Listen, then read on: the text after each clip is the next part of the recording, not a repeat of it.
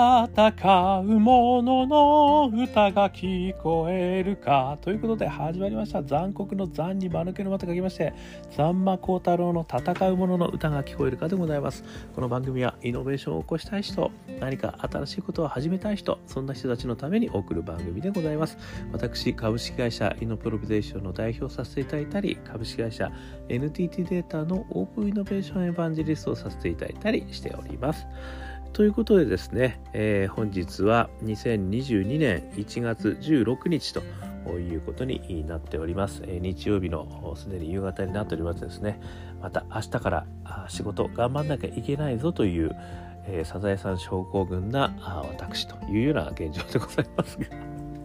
皆様はいかがお過ごしでございましょうか。え、今日はですね、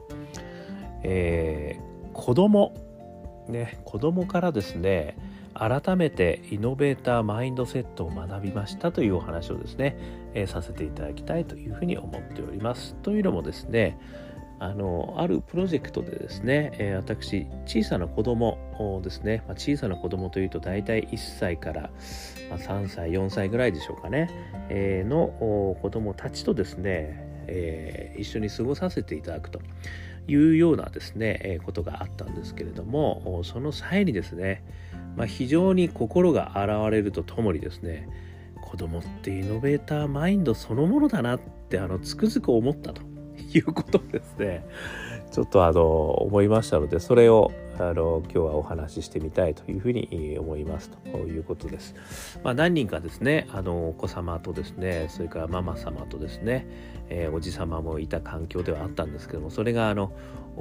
結構ですねもうそうですね全体で言うとまあ十数人がですねあのお部屋の中に入ってたりあとはあのお外でね遊びに行ったりとこういうあの特にその何かをするといういわゆるですねそういった姿をですね自由にしていただくというようなあの感じではあったんですけども私はあのご案内の通りですね 独身でございますので、えー、子供はいないという状況でございますね。あのまあそれがゆえにですねあまりこう子供と接する機会ないんですよね実際問題ですね。なのであの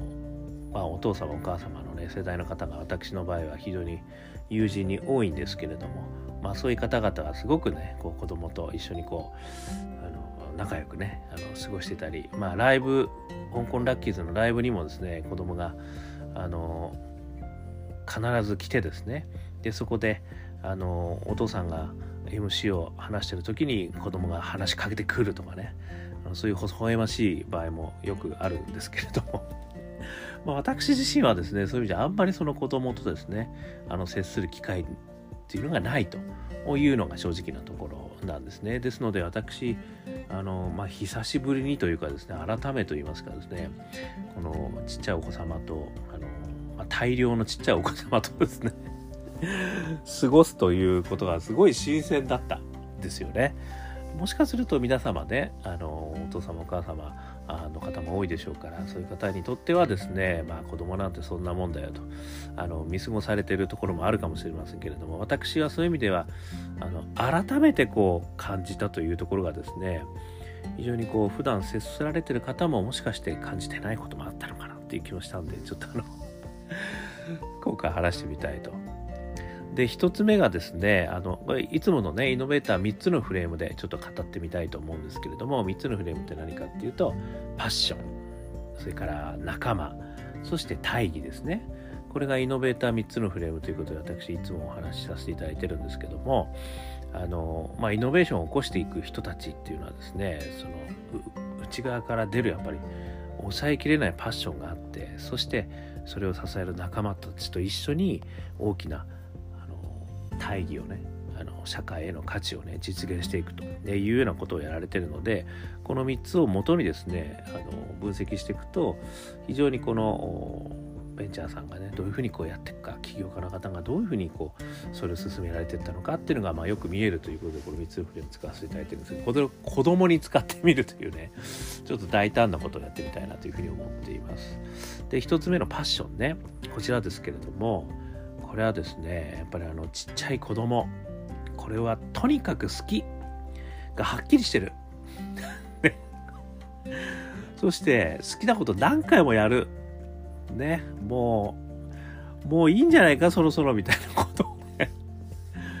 とにかくねあのブランコ乗ったらもうブランコとにかくやる。ね。虫虫を見つけたら虫をとにかくずっといじってる。ね。あとはなんかこう滑車みたいのにこうねすごい面白いなってことになったら滑車みたいの何回も乗る。滑り台面白いなと思ったら滑り台何回も乗る。何回も何回もやりますよね。これがね私本当パッションの源だと思うんですよ。もうで面白くてしょうがないわけですよ。ね。だからそれをねあの何回も何回もこうやってあげたらやってやってやってってもうあの高い高いやってって言ったらもうひっきりなしに言ってくるもういいんじゃないかって言ってもやってくる。これがねやっぱりこうまさにイノベーションにおけるパッションですよね。うちから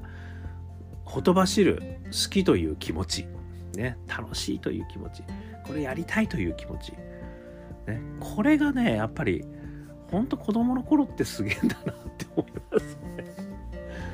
だって何回もやらないもんそんなに。もういいかなってすぐ思うじゃないかと。大体ねあのジェットコースターとか乗ったってねあもう大体面白かったよねで終わるわけじゃないですか。ね、それをねやっぱ何回もこのしつこさですよね。まず一つこのパッションの源で子供から学ばなければいけないのは。とにかくだって面白いんだから何回もやれと、ね、もう面白くてしょうがないと。なぜ面白いのかとかねもうあのそろそろいいんじゃないかとかいう気持ちじゃないわけですよね。そこにはもう内からこうほとばしるものに正直になる。これしかないですよね。だこれをこう周りの人をねこう見てどうのこうのとかないんですよ。とにかく俺が好き。俺がやりたいしかないんですよ。いやこれはねやっぱりすごい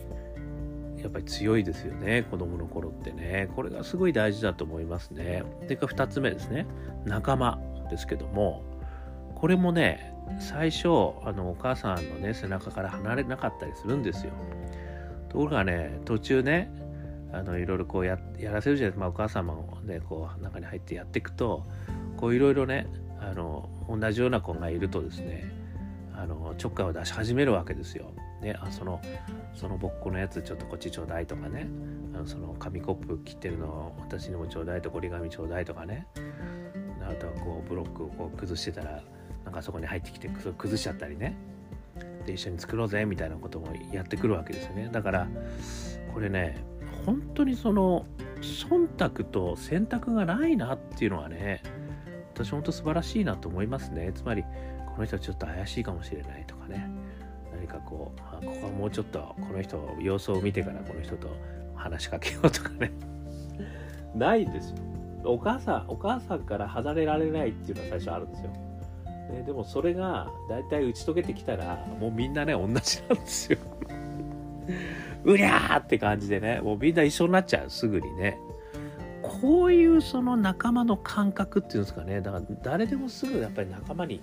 なっちゃう。で仲間にしちゃうんですよね。で一緒にやっちゃうんですよね。だからこれは別にねなんかこう私がいつも話してるように一人だとやっぱりなかなか精神的に大変だからねいろんな人とやることによってこうそのリスクも軽減するしとかそういうことを一切考えてないですよ。ね、楽しいんですよ仲間といることが。だこれがやっぱりまたすごいね素敵だなと思いますよね。だからまあある意味ね一人じゃできないことっていうのはねくさんあるわけですけどでもやっぱりそれ仲間と一緒だったらこうできるわけじゃないですか。でも仲間を作るのって結構大変なんですよね。あのこの人で本当に大丈夫か？とかね。あのあるわけじゃないですか。だからまあ確かにねあの変な人大人になると変な人もたくさんいますからね。危ない人とか怖い人もいるからそこはやっぱりセレクトする必要があるんだけどもでも何かそこをこう一緒にねあのもう気持ちがあったら一緒にやっちゃうぐらいな感じでね。とにかくやろうぜみたいな。パッションあったら一緒にやっちゃうぜみたいなね。いうこともねあのある意味必要なのかなって気もしましたね。そういう意味では。で私がね脇っちょで私はあのあんまり子供とねあの接する機会ないですから。ですからあんまりその子供の中に私から入っていくってことはもうあのないんですけど。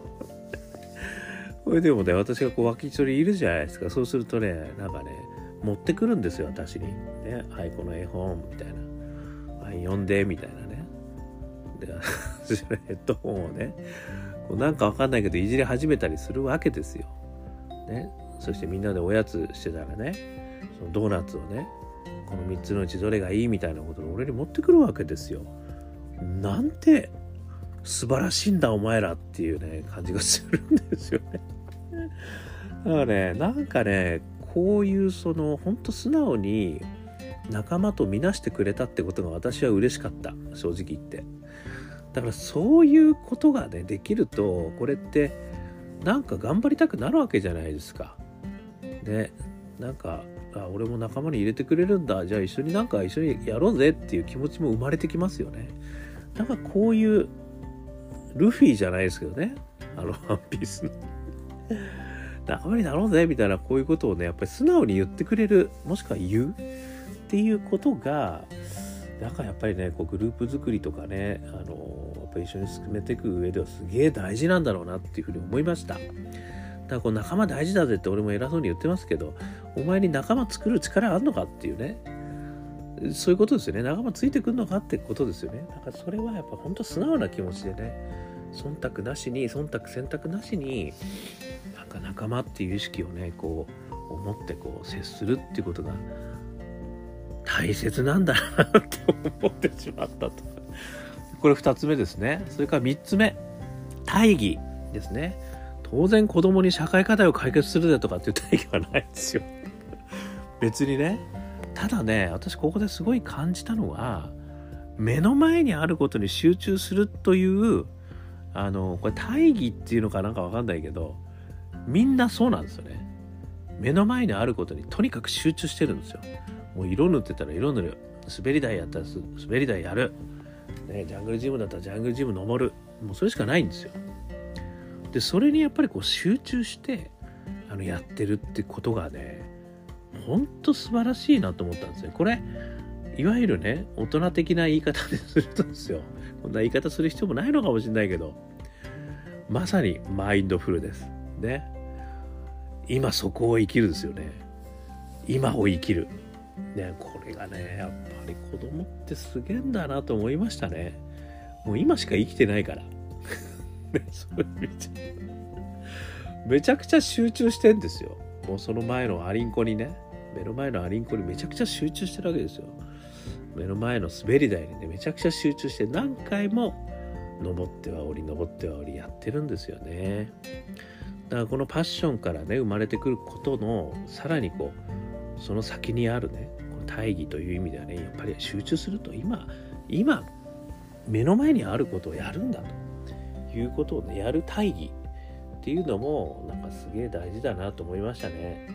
まあねゆくゆくはこういった社会課題を解決するぜとかってあの当然ねそういうことでみんながねあ俺もそういった社会課題大事だと思うからやっぱ貧困解決しなきゃいけないよねとかっていうことで